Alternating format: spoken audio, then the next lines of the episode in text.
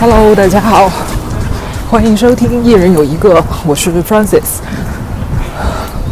现在呢，我是刚刚吃完中午饭，正在午休。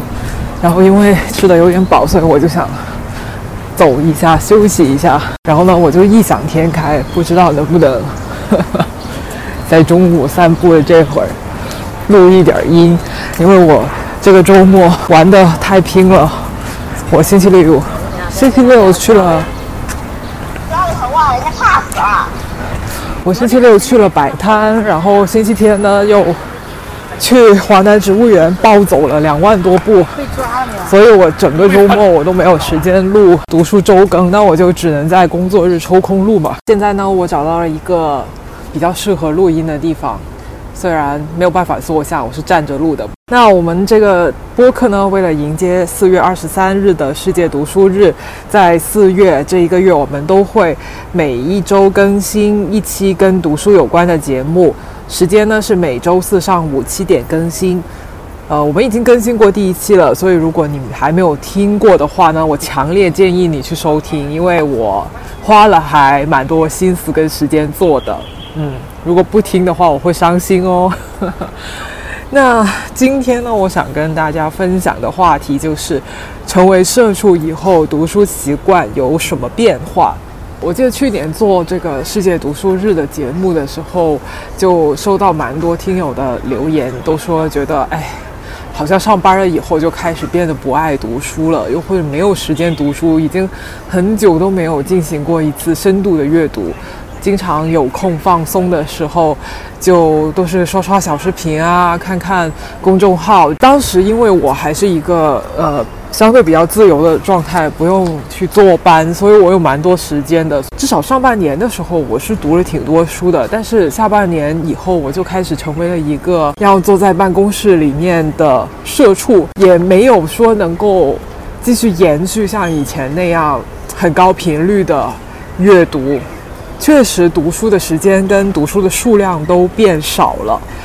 虽然我的工作不是很忙，但是哪怕是在摸鱼的时候，你在工位上面拿出一本书来，也还是太过出格了。就老板看了肯定会不开心，所以这种事情是没法做的。那我下班了以后回家吃完饭、洗完澡，其实都挺晚的了，可能就只剩下两三个可以自由支配的小时吧。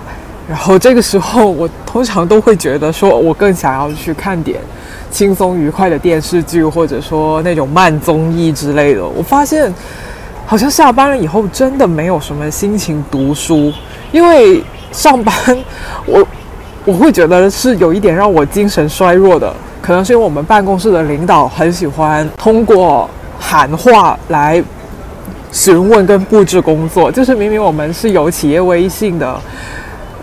但是领导还是更加习惯在他的单间里面大吼一声啊，叉叉那个什么什么做好了没？所以这种声音一直在我们的办公室里面此起彼伏。我是一个呃喜欢安静跟独处的人，其实我是没有说很适应这样的办公氛围。所以下班了以后，我会觉得首先需要的可能是能让我的心情放松下来的，不太想再进行一些智力上的挑战。可能打心底里面，我还是没有认为。阅读是一种玩耍吧，嗯，就如果我下班回家了以后，那天晚上我没有看一集无脑电视剧、傻乐的综艺的话，我就会感觉自己一天都没有玩过，很苦逼，心有不甘，就这样睡觉了，又迎接第二天的工作了，我竟然一天都没有玩过。所以这都会导致每一天下班了以后，我的娱乐优先项都会先给影视作品、综艺，还剩下一点点时间的话，那我可能才会想着说去读点书啊什么的。然后到了周末呢，也不是特别的想要读书。我上个周末也是一一页书都没有翻开。我硬是要给自己找些理由开脱的话，就是首先呢，星期一到星期五我。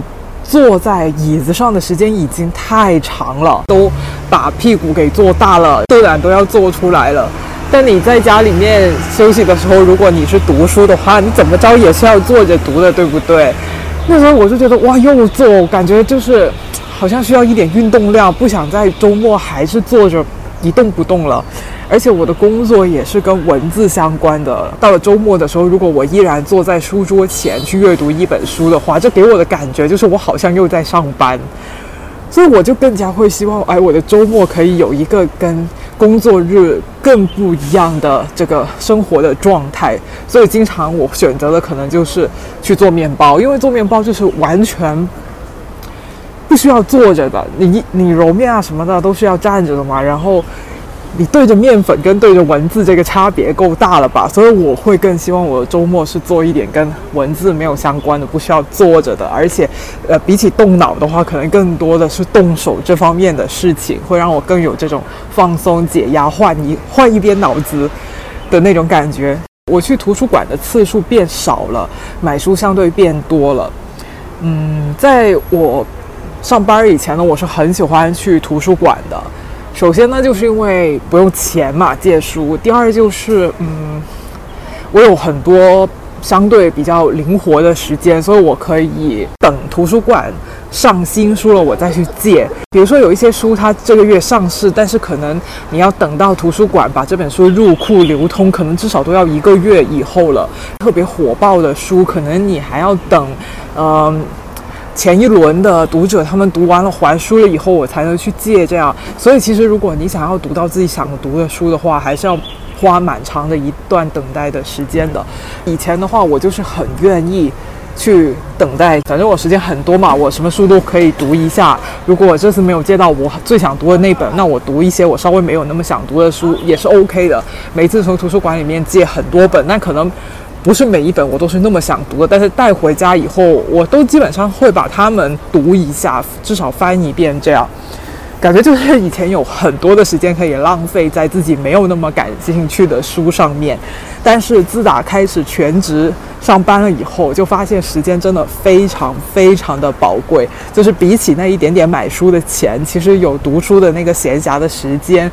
跟那份心情是更加宝贵的，所以现在我变得就是说，如果有我特别想要读的书，我就会立马去买，而不会再想着说等图书馆上架了再去借吧。其实也是一件好事吧，因为买书要花钱，我肯定不会像以前那样，哎，借反正是借的不用钱，那就甭管喜欢不喜欢，都先借回家翻翻，不喜欢再去还嘛。就所以我会借的书很多很杂，但是现在我是买的话，肯定就是买的会更少了，而且更精了。那我觉得其实读书也是这样的，就是贵精不贵多。上一期节目有说，就是今年三十岁生日的时候，我给自己买了六本书嘛。我其实是觉得，如果我二零二三年这一整年能把这六本书好好读完了，也是蛮不错的。不要给自己那么大的压力。嗯，然后从读书的类型上面来说呢，我觉得也是发生了一些变化的。呃，在我还比较闲的时候，我是蛮喜欢读小说的，特别是短篇小说。但是我发现现在上班了以后，我就没有像以前那么喜欢读小说了，我反反而变得更加喜欢读散文随笔。因为呢，我觉得比起小说，散文随笔它的篇幅要更短，而且我喜欢读那种生活化一点的生活类。的散文，像《东京八平米》啊，《必经记》啊，这些文章都是发表在报刊杂志的专栏上面，后来集结出版的。专栏的那个板块从来就不是很严肃的一个板块，专栏就像一个就是怎么说，说是边角料也不太对，就是一个嗯。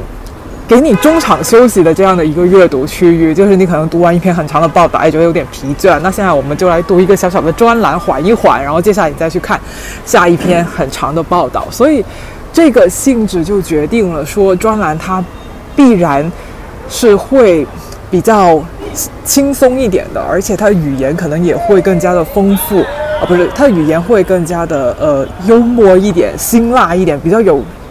很鲜明的这种语言上的风格的，所以读起来就不会觉得很乏味、很枯燥。我觉得现在我会更加喜欢这一类的文字。而且比起小说来说，读散文跟随笔还有一个巨大的好处，就是不需要记住人名跟剧情，这一点相当的重要，好吗？因为上班了以后，其实可以像以前那样有很长的一段时间，比如说半天、一整天、三五个小时，坐在书桌前好好的读一本书，这样的机会几乎可以说是没有了。我现在如果想要读书的话，我都是要靠碎片的时间去读，可能在通勤的路上拿出来读一会儿，哎，突然之间车厢涌来涌进来了一波人，太挤了，那又得把书给收进去，就不能读了，或者说午休的时候读个十分钟啊。就站着读，顺便帮助消化。而且你经常放下一本书，你就很难预测自己下一次什么时候再把它捡起来，因为生活里面有很多很多事会分散你的注意力。如果我在读一本很长的长篇小说，然后里面又涉及非常复杂的人物关系，出场的人物又很多，那我就需要记住，哎，这个人他是谁？哎，他跟那个谁又是什么关系？哎，是我看到，呃，我上个礼拜三看的那一节，哎，刚好讲到了什么故事？那个谁跟谁发展到哪个阶段了？然后，然后再过一个礼拜，我可能早就已经忘掉了以前我看过的那些内容，他讲了什么。所以这个这个时候，我要重新捡起一个长篇小说来看是很困难的。所以，小说对于我来说，这个弃读的概率实在太高了。在我现在这个生活的阶段里面，所以我更加喜欢那种可能五分钟就能够读完的一篇小的随笔。还有第六点。就是我现在变成了一个轻型纸的忠实粉丝，呃，我知道有很多喜欢读书跟买书的人，他们都非常讨厌轻型纸。在豆瓣还有一个小组叫做“是轻型纸”，一个巨大的感叹号跟在后面。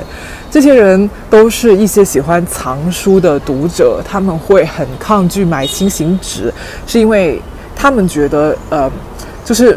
用轻型纸来做的书，他们不耐放，放在书架上面很容易会发黄、长斑，不好看，就是会没有什么收藏价值，而且。有的人可能比较极端，他们会特别特别的敌视那些用轻型纸来制作的书籍，他们会觉得说啊，那些出版商都是奸商，因为轻型纸它更加的便宜啊、轻啊、质量不好啊，那所以它就可以压低成本，呃，把书就是做的这个利润的空间更大。反正我觉得现在是有一股把这个轻型纸给妖魔化的这样的一个趋势的。但至于说轻型纸是不是就一定比普通的纸更便宜呢？我不是做印刷的，也不是做纸的，所以我不是很懂。嗯，我我我有看过网上面有一些专业人士写的帖子，好像并不是这样的。而且轻型纸并不是，就是读者所认为的轻型纸，跟他们书商还有呃这个。职场所认为的那种轻型纸是不一样，就是在他们专业领域有一个，呃，很严格的标准，到底是用什么木材纸浆做出来的纸才是轻型纸。但是对于读者来说，可能上手很轻的，他们认为就是你用了轻型纸，或者说这纸比较薄、比较透，他就觉得你是用了轻型纸。但但其实专业跟呃业余之间的这个定义是不太一样的。嗯，反正这里就里面就是各种矛盾跟跟呃，就是不理解的东西、误解的地方有都有很多吧。但我自己从一个单纯的读者来说，我是呃非常喜欢上手很轻的书的，特别是对于我现在是一个呃上班族来说，因为我经常会背一本书放在书包里面去上班儿。呃，这样的话，如果我工作间隙像午休啊，或者是偶尔摸鱼的时候有空，我就可以拿出我的书来读。嗯，所以这本书如它的这个。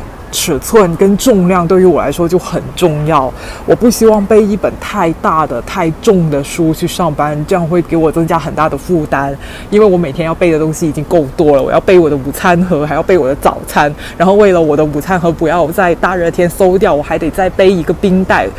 然后有的时候广州天气不好，我还要背一把伞，然后在里面我还要放一本书。我真的每天就像去露营一样，背超多东西去通勤。而且我，我有说过吧，就是我要挤地铁的，就是我需要在月台在地铁站里面背着书包狂跑的那种人，真的是，唉，就像健身一样。所以我真的不想再背很重的书去上班，这样的话我通勤实在是太痛苦了。所以我会很喜欢，就是尺寸适宜的，不要太大，当然也不要太小了。呃，还有重量不要那么重的书，去啊放在书包里面，这样我就比较就如果是这样子的书，我会更加乐意把它经常背在身边，然后我也有更大的机会，更多的时间把这样的一本书读完。然后听到这里，你一定会有疑问：哎，既然你每天背着上下班要背那么多东西，书包那么重，你干嘛不把一本书放在办公室那里，然后？一直等到你读完再拿回家就好啦。呃，这个原因呢很复杂，我并不是特别中意我的工作，所以我并不想要把我自己喜欢的书放在我的工位上，所以我会选择把我自己的书每天背进背出这样。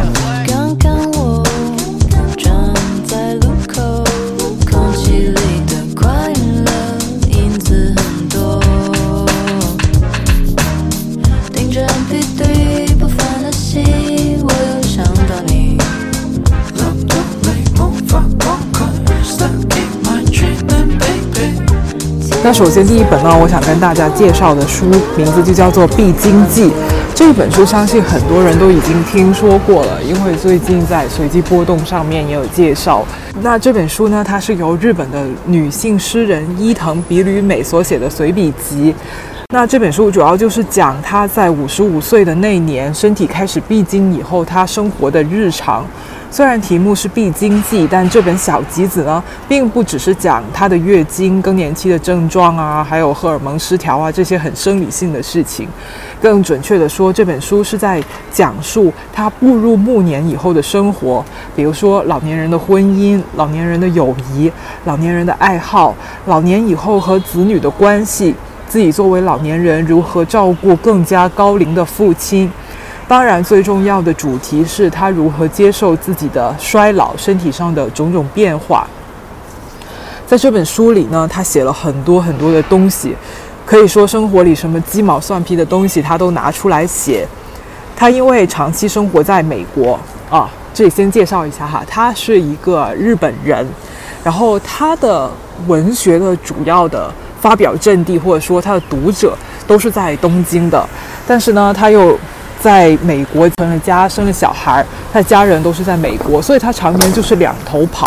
他因为已经习惯了美国人的生活方式啊，还有饮食习惯嘛，所以每一次回到东京，他看到东京大街上各种就是身材很苗条、打扮得很精致的女人，他都会觉得自己实在是太胖、太邋遢了，为此他非常的苦恼。还有呢，就是她到了老年的时候呢，就越来越看她老公不顺眼，觉得她年纪又大又无趣，而且照顾她自己的父亲呢也非常的辛苦。虽然小时候她跟父亲的关系是比较好的，但是父亲随着他的年龄越来越大，他对很多事情都逐渐失去了兴趣，整天只喜欢坐在电视机前面看棒球赛，还有古装电视剧，跟作者几乎没有什么交流。但是呢，作为父亲唯一的女儿啊，不仅是唯一的女儿，就是唯一的孩子。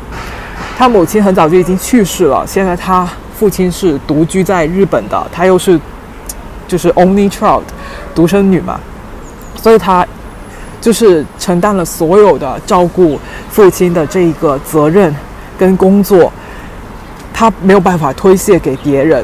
他在照顾他父亲的这个过程当中，其实是没有多少就说愉悦跟享受可言的，这是一种无法推卸的照料责任，非常的枯燥、无聊，还有疲惫。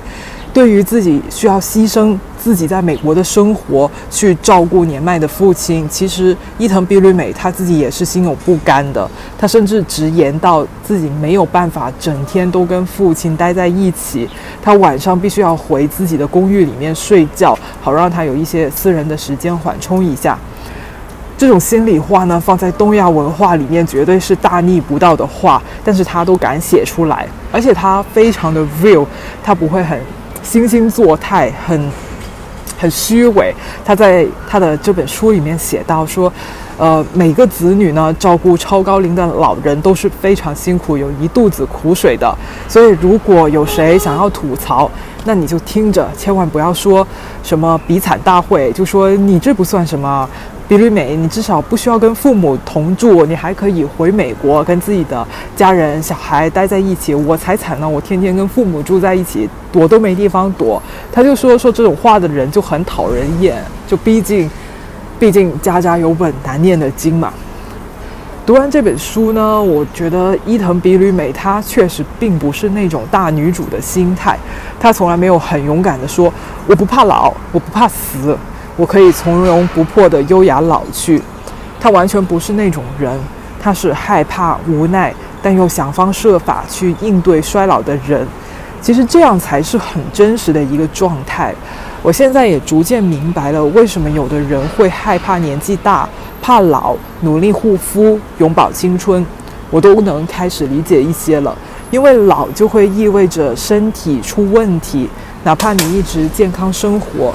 但是年纪大就是会机器坏，衰老意味着疾病和死亡，而衰老是有很多症状的，皱纹、长斑、出白头发、发胖都是其中之一。所以，如果有一些人他特别努力的想要保养，想要让自己看起来很年轻，我觉得也不完全是一种容貌焦虑吧，也有可能是死亡焦虑在作祟，就是希望自己看起来离疾病。和死亡能够远一点，我觉得这也是一种人之常情吧。伊藤比吕美呢，她为人十分的坦诚，很会自嘲，她的语言既刻薄又幽默。我读的时候经常会会心一笑。我每次吃完午饭都得站一下再去午休。站着休息的时候呢，我都会读这本书。这本书的开本很小，用纸也很轻，非常适合装在书包里面通勤。好，那接下来第二本呢，我想要跟大家分享我下班以后读的书，名字就叫做《妈妈走后》。这本书的英文版呢，非常的有名，叫做《Crying in H Mart》，直译过来的。意思呢，就是在韩亚龙超市嚎啕大哭。韩亚龙超市是一个在美国专门卖韩国食品，或者说韩国人需要用到的生活用品的这么一个连锁超市。那这本书在《纽约时报》的畅销书上霸榜了一年，还是奥巴马的年度推荐书目。这本书的作者是美国韩裔音乐人乐队 Japanese Breakfast 的主唱米歇尔·佐纳所写的个人回忆录，关于他陪伴母亲抗癌的故事。米歇尔的妈妈是一位韩国人，爸爸是美国人。从小，米歇尔和妈妈的关系是比较紧张的，因为他的妈妈是一个很典型的东亚家长，很严厉，刀子嘴豆腐心，比如会一边说他啊。没有什么正经工作啊，搞乐队呀，不看好他的音乐事业，说说很多尖酸刻薄的话，但是一边又会给他做各种好吃的韩国菜，很担心他就是毕业离开家以后没有过上就是有饱饭吃的生活。但是作为一个韩美混血的孩子，米歇尔他在小时候其实并没有很拥抱自己作为韩裔的身份，他的韩语呢也没有好好学，很多韩呃韩国的传统菜他都不会做。没想到这件事情给他留下了巨大的遗憾，因为他的妈妈在弥留之际已经病得迷迷糊糊的时候，他已经不说英语了，他只说韩语，而且妈妈也只想吃韩国的食物，家乡的食物。米歇尔他当时是辞掉了工作，全职的去陪伴和照顾他的妈妈的，因为他想要说跟他妈妈有多一些相处的时间。但他很悲哀的发现自己根本没有能力做到这个事情，因为他听不懂他妈妈说的韩语，他妈妈想吃的家乡菜、韩国食物他也不会做，哪怕是他上了。呃，网他上网站看 YouTube 的一些韩国美食博主，他现学他也学不来，所以最后呢，是他妈妈认识了很久的一个在美国的韩国朋友代劳完成了这些事情的。因为这件事情，他非常的嫉妒，甚至很怨恨这一位韩国的阿姨，但是又毫无办法，所以文化就成为了阻挡他们母女最后的亲密的一道障碍。在他妈妈去世以后，米歇尔陷入了巨大的悲伤。他发现只有做和吃韩国食物，他才能够重新建立自己跟妈妈的连结，抚平内心的伤痛。我们在小的时候应该都写过不少歌颂母爱的作文，都是有固定范式的，比如说母亲照顾我们有多么不容易，含辛茹苦，妈妈很辛苦，妈妈很伟大，所以我们要孝顺，要爱妈妈。实际上，我相信每个人都有同感，就是母亲跟女儿的关系其实是非常复杂的。相信我们都曾经在心里发过誓，绝对不要成为像妈妈那样的女性。但是我们又会莫名其妙的很像他们。我们有时候跟妈妈水火不容，有时候又会很依恋他们。我们爱妈妈也不是因为她很伟大，养育我们很辛苦。老实说，我觉得这种。想法就有点像把妈妈当做工具人，好像说啊，这个机器运作的过劳了，过度损耗了，所以我们要好好的就是保养这座机器。这样，我不太喜欢这种因为母亲辛苦，所以我们要爱她，所以她很伟大这种说法。我觉得我们之所以爱妈妈，是因为我们跟妈妈之间这种爱恨交缠的这种关系。是我们在别人身上可能都没有办法体会到的情感记忆。这本书有一个我印象很深刻的情节，就是当全家人都知道疾病不可战胜的时候，母女俩都拼了命的想要创造更多的共同记忆。米歇尔的妈妈坚持全家人一定要回韩国，好像是想要在生前最后一次去釜山吧。妈妈对米歇尔说：“那是她非常喜欢的地方，她很想带女儿去一次。因为如果妈妈去世了，米歇尔跟韩国文化的联系就更弱了。如果不是因为妈妈的推荐，米歇尔可能永远都不会知道这个地方有多美。所以，他就算到生命的最后已经非常非常的痛苦了，很不舒服，他还是想要带自己的女儿去一次。”而米歇尔呢，则是强迫她的男朋友彼得去跟她结婚。她跟彼得说，她她无法想象自己的婚礼妈妈会不在场，所以她要趁她妈妈还在世的时候就结婚。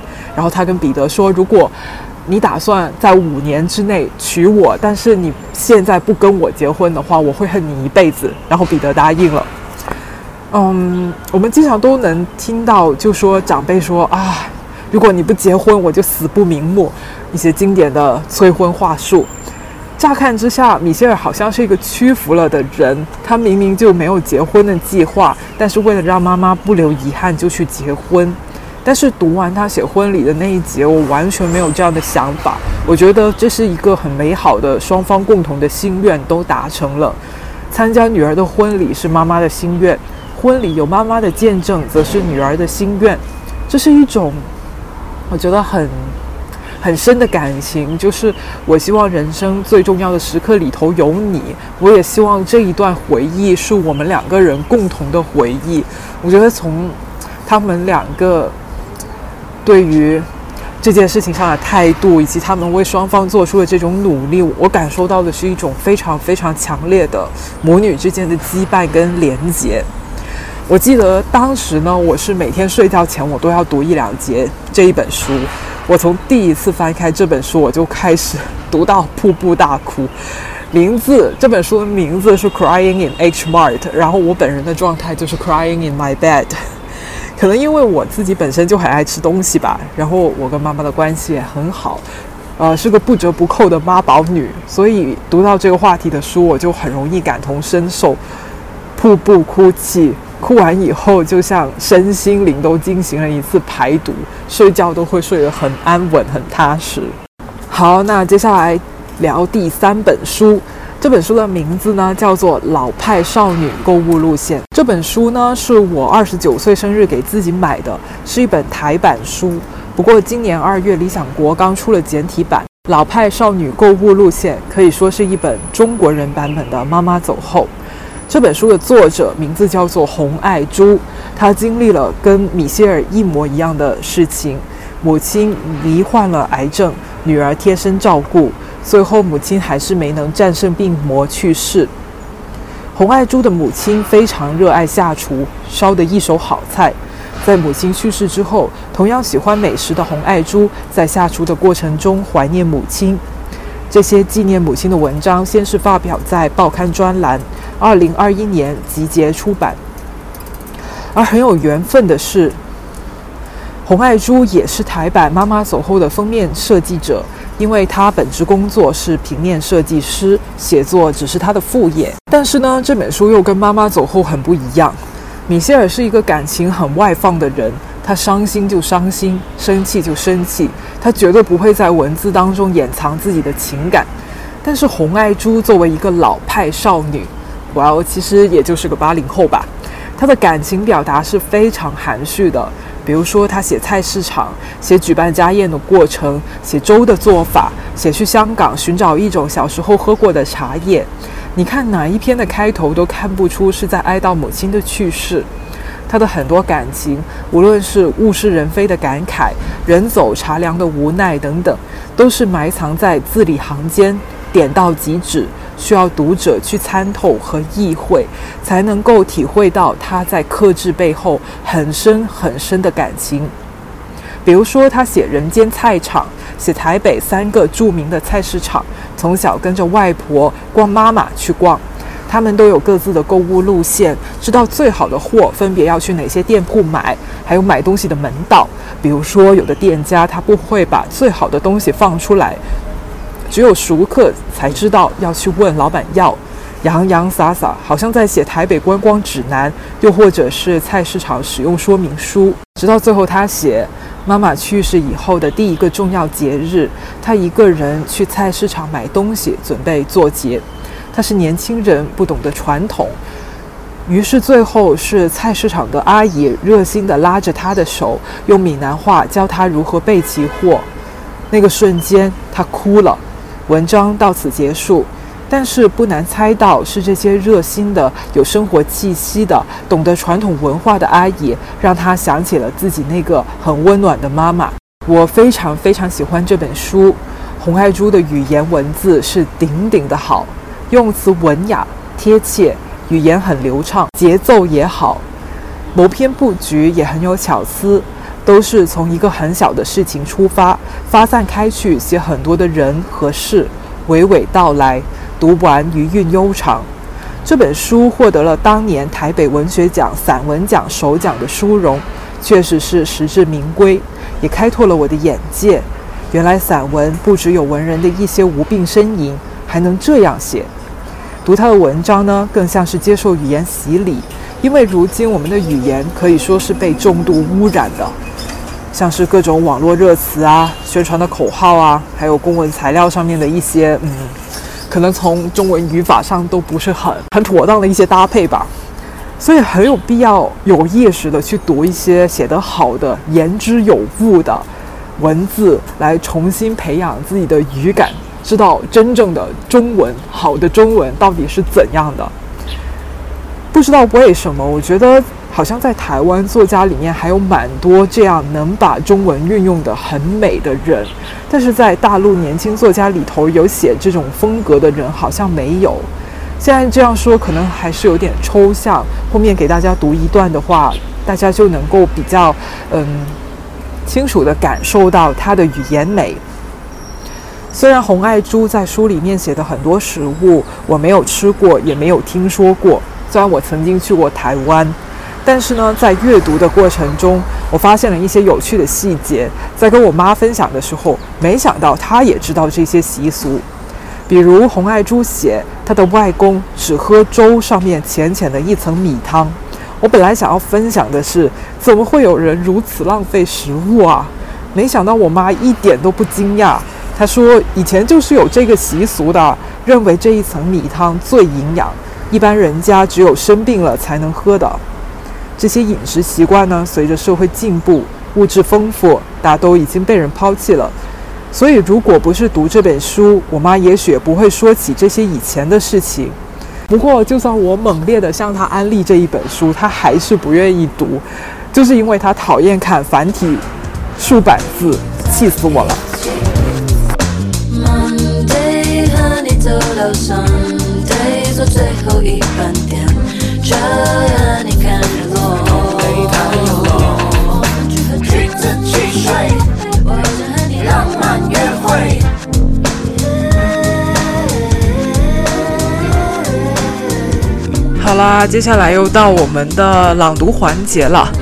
其实今天跟大家聊的这三本书呢，我都是非常非常喜欢，当中也有很多段落是我当时在阅读的过程当中已经感觉到很很感动，有很多感想的。可是因为今天时间有限，我不能够把三本书里面我所有喜欢的段落都读出来跟大家分享。那今天我选的这本书呢，就是老派少女购物路线，想要跟大家朗诵的。文章呢，名字叫做《港岛茶记》。那这篇文章的标题就已经暗示了它的内容主题。呃，它是主要写香港一个茶行卖的一款铁观音的。那作者洪爱珠跟这一款茶之间又有着什么样的联系呢？洪爱珠她第一次喝到这款茶呢，是小时候在她妈妈的办公室里面，她妈妈是在她。娘家的家族企业里面上班的，然后他妈妈本呃除了是做财务以外呢，他还要呃管很多事情，像是这个企业里面的管家一样。他他其中一个工作就是要管茶水间，一定要管这个茶够不够。所以采购茶叶、冲茶、泡茶，这都是他妈妈的工作。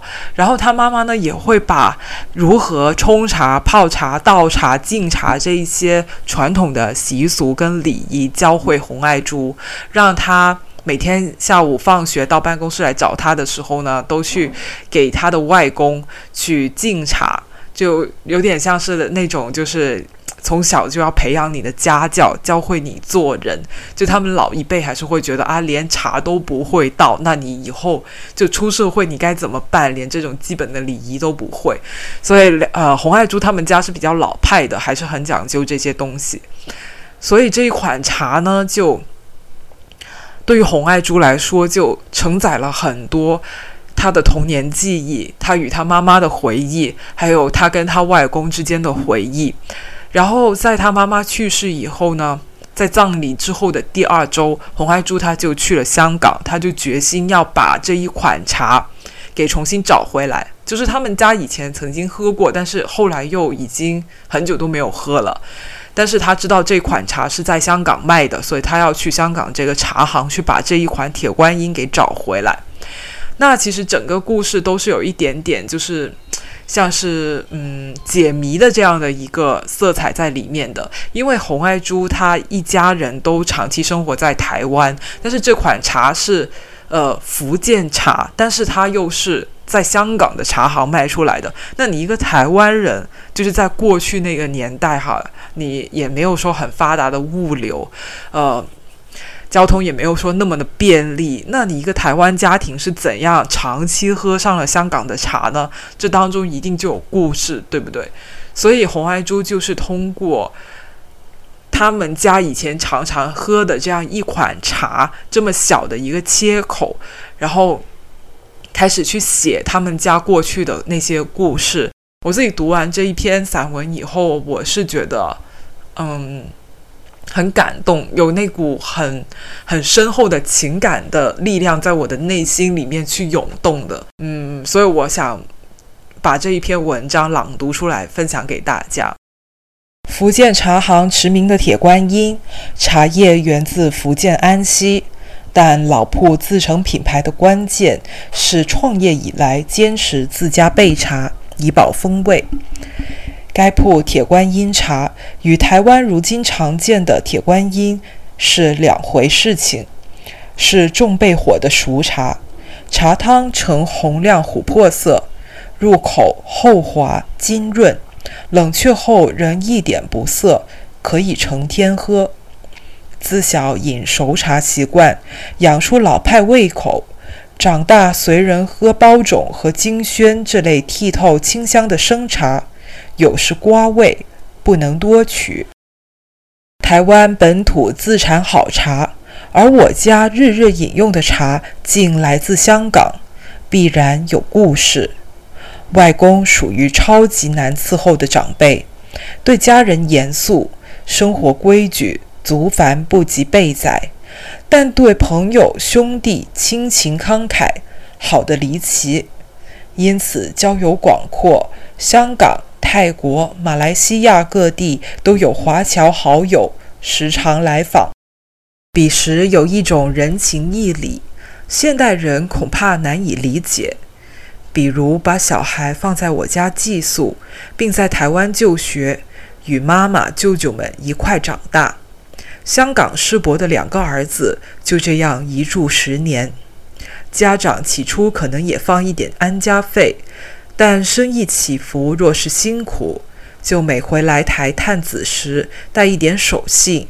如鱼翅或茶叶、药膏、充数，福建茶行的茶叶当年就是这样一盒盒搬来的。后来孩子们返港，其后渺无音讯，但十余年的饮茶习惯已深，不愿间断，就改托我的台商爸爸，从深圳进港转机返台前，负责到上环大量买茶，携回库存。彼时办公室有一面落地玻璃窗，下午强烈的西晒阳光穿过玻璃茶盅，使茶汤深沉的颜色亦是轻盈。儿时饮茶的无数个下午，对我来说是凝固场景。场景中，我笔直的威严如山的外公总在读报，妈妈踩着高跟鞋在工厂铁楼梯上下奔忙。余音嗡嗡回响，竟晃眼成昨日事。小孙女长大远行，足迹比他们谁都更远，鲜少回头。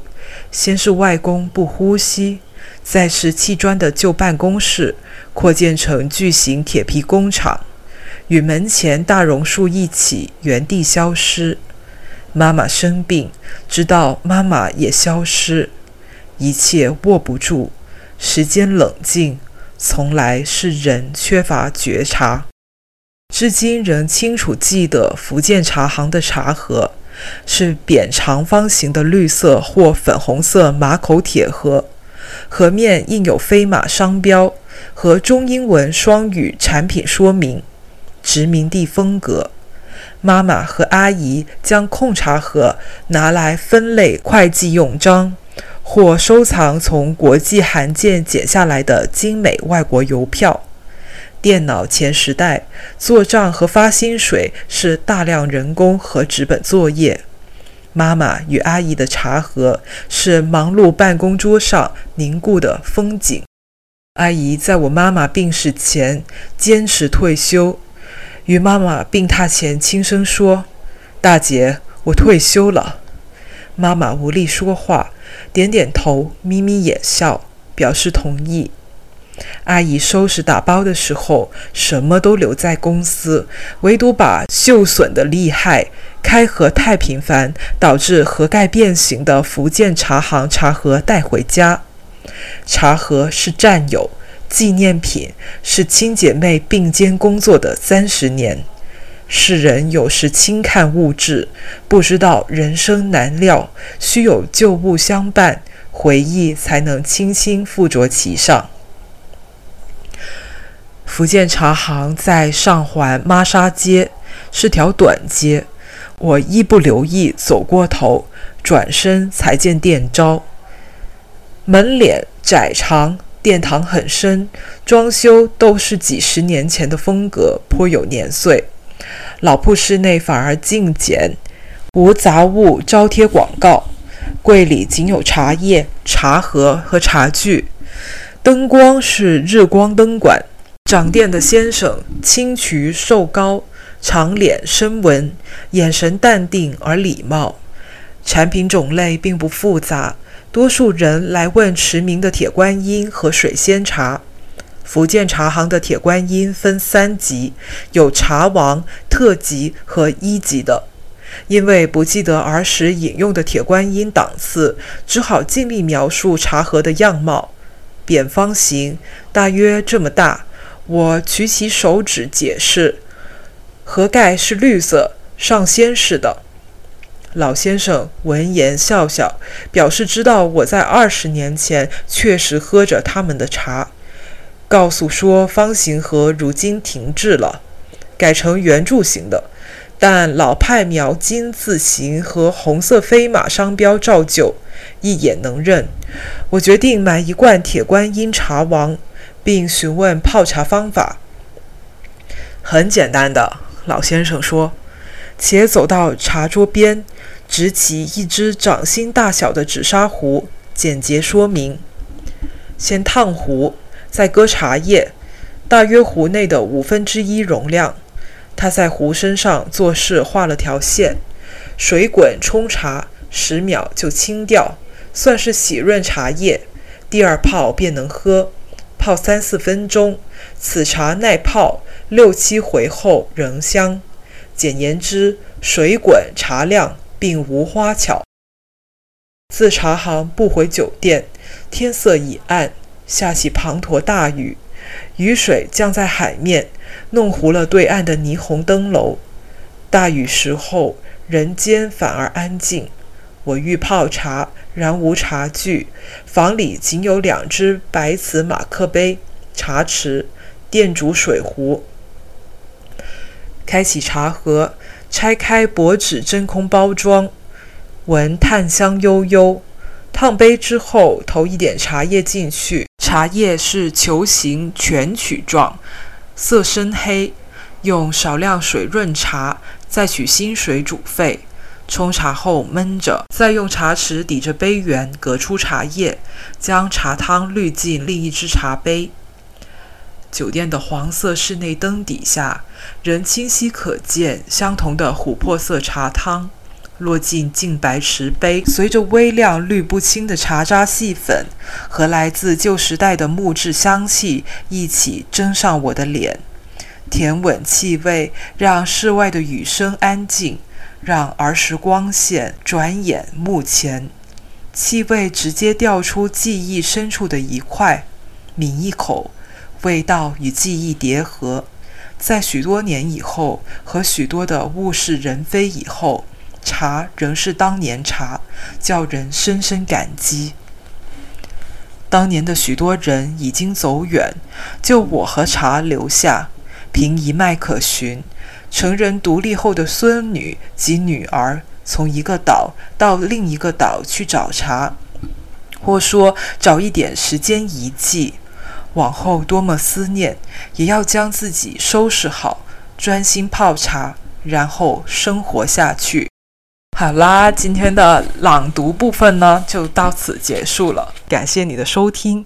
你可以在小宇宙、Spotify、苹果 Podcast、Pocket Cast 等泛用型播客客户端收听。一人有一个。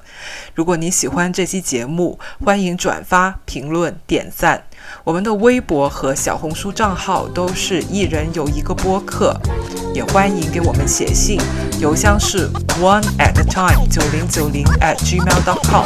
我们下期见。不需要去说太多，此刻这一分钟，心还在跳动。听着声